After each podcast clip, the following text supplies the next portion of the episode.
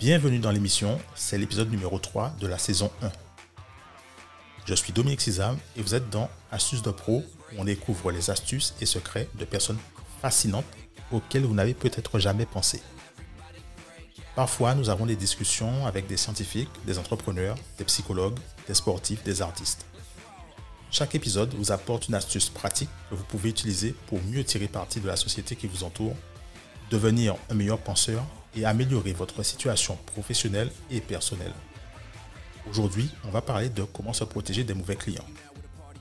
Si vous êtes nouveau dans l'émission ou que vous voulez en parler avec vos amis, et merci beaucoup de le faire, il suffit de vous rendre sur podcast au singulier.bischool.fr slash listen ou de jeter un coup d'œil sur votre application podcast préférée pour commencer.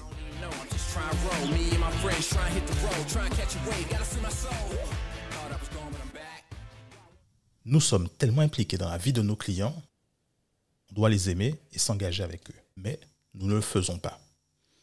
En fait, c'est comme si on y allait en quelque sorte avec des lunettes teintées en rose. On ne fait pas attention à ces énormes signaux d'alerte. Au tout début de nos relations, ils nous regardent droit dans les yeux et vous vous dites intérieurement génial. Mais vous savez, certains d'entre eux sont les types de clients qui vous gardent au téléphone pendant des heures ou ne répondent pas à vos emails. Ils amènent des intervenants surprises qui viennent aux réunions que vous n'attendiez pas. Soyez attentifs aux signaux d'alerte que vous voyez. Vous savez, je me suis fixé une règle dans ces genres de travail. C'est un genre de règle en or. Pour chaque signal d'alerte, vous augmentez vos charges de 10%. Typiquement, exemples de signaux d'alerte. Par exemple, un projet à 10 000 euros. Si le client est indécis, on rajoute 1000 euros. Si le client est lent à répondre, on rajoute 1000 euros. Si le client ajoute de nouveaux membres d'équipe, encore 1000 euros. Il suffit de compter les signes et d'augmenter vos honoraires en conséquence et honnêtement, les signaux d'alerte de chacun sont différents. Vous pouvez être très patient sur certaines choses et impatient sur d'autres. Donc, mon excellent exemple précédent, comme vous pouvez le voir, je vais droit au but. Et mon signal d'alerte, pour moi, est quand les gens ne vont jamais droit au but. Ces types de clients rendent fous et je leur facture généralement plus cher parce que je n'ai pas la patience et je n'ai pas le temps de passer des heures au téléphone alors qu'ils pourraient me dire la chose en 10 minutes c'est mon signal d'alerte. Vous pourriez être bien avec ce genre de personnes. Nous avons donc des choses différentes qui nous rendent fous. Mais certaines choses sont communes et les plus communes sont un grand nombre d'intervenants ou quelqu'un qui n'est pas un décideur principal. Je veux donc que les clients soient plus conscients de ça avant de démarrer les relations. Parce que vous pouvez détecter tous ces éléments et vous protéger de, par le périmètre du travail et par vos honoraires. Voici mon conseil préféré. Nous devrions apprendre à dire non. Je pense que dès qu'on dit non, ça fait du bien. Avez-vous déjà viré un client? Vous pouvez appliquer une règle base qui est vous devriez virer un client chaque année. Ça fait tellement de bien. On dit juste non. Dites simplement non. Comme ça. Non. Les gens vont se dire Wow, ok, Qu'est-ce qu'il y a? Et puis, vous pouvez leur expliquer. Souvent, on le formule comme ça. Non, désolé. Non, à cause de ça, etc., etc. Premièrement, on commence par dire non, puis on respire et on explique. Ce mot a beaucoup de pouvoir et ce n'est pas un gros mot. Il ne l'est vraiment pas. Parfois, les clients ont juste besoin de l'entendre. Évidemment, il n'y a pas de réponse parfaite. Il y aura toujours des clients connards et c'est à eux qu'on dit non. Imaginez que vous travaillez avec quelqu'un qui vous a déjà engagé pour un projet et que tout s'est bien passé, qu'il vous a payé et que tout est génial. Le deuxième projet arrive et vous ne l'appréciez plus autant. Vous voulez le virer. Tout d'abord, vous auriez dû le prévenir un peu avant.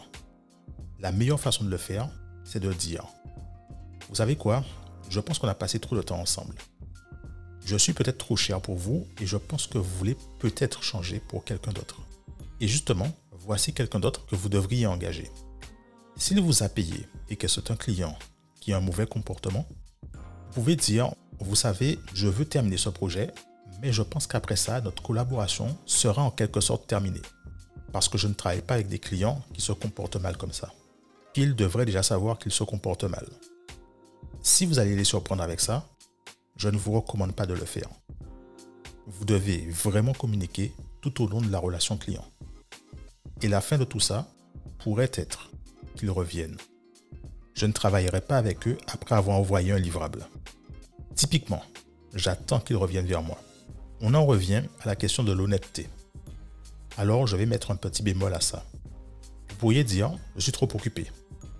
Le problème avec ça, c'est qu'ils vont penser que vous êtes trop occupé et le dire à tout le monde que vous êtes trop occupé.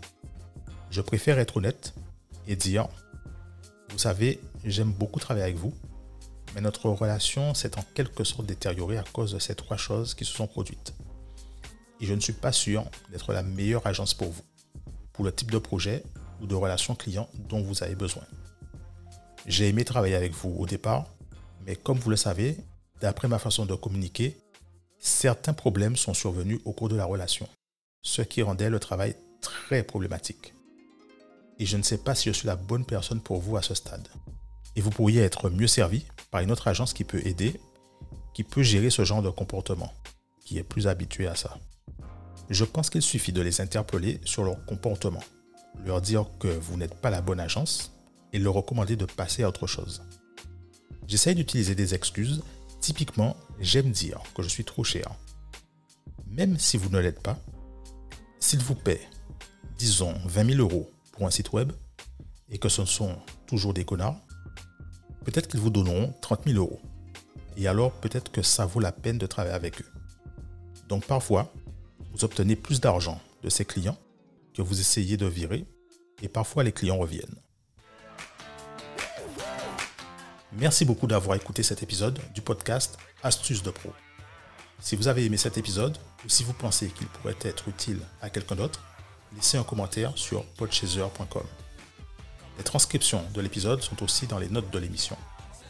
Et si vous avez des questions, faites-le moi savoir sur Twitter à Dominique Sizam. Et rappelez-vous, le monde de l'entreprise et des affaires ne doit pas être difficile. Il suffit de savoir quoi faire et quand le faire. L'émission est créée en partenariat avec le studio Edios. Le prix de l'émission, vous vous demandez? C'est simple, partagez-la avec vos amis quand vous trouvez quelque chose utile ou intéressant. Si vous connaissez quelqu'un qui est entrepreneur, merci de partager l'épisode avec lui. Le plus grand compliment que vous puissiez me faire est de faire découvrir cette émission à ceux qui sont importants pour vous. Et entre-temps, n'hésitez pas à appliquer les astuces et conseils afin de tirer pleinement profit de l'émission. was gone, but I'm back. On the attack. Uh, got no time to relax. Let's go pronto ASAP. Uh, make you watch my moves. Added it and then you. They ain't heard the good news. Well, this what you gotta do. Just break out.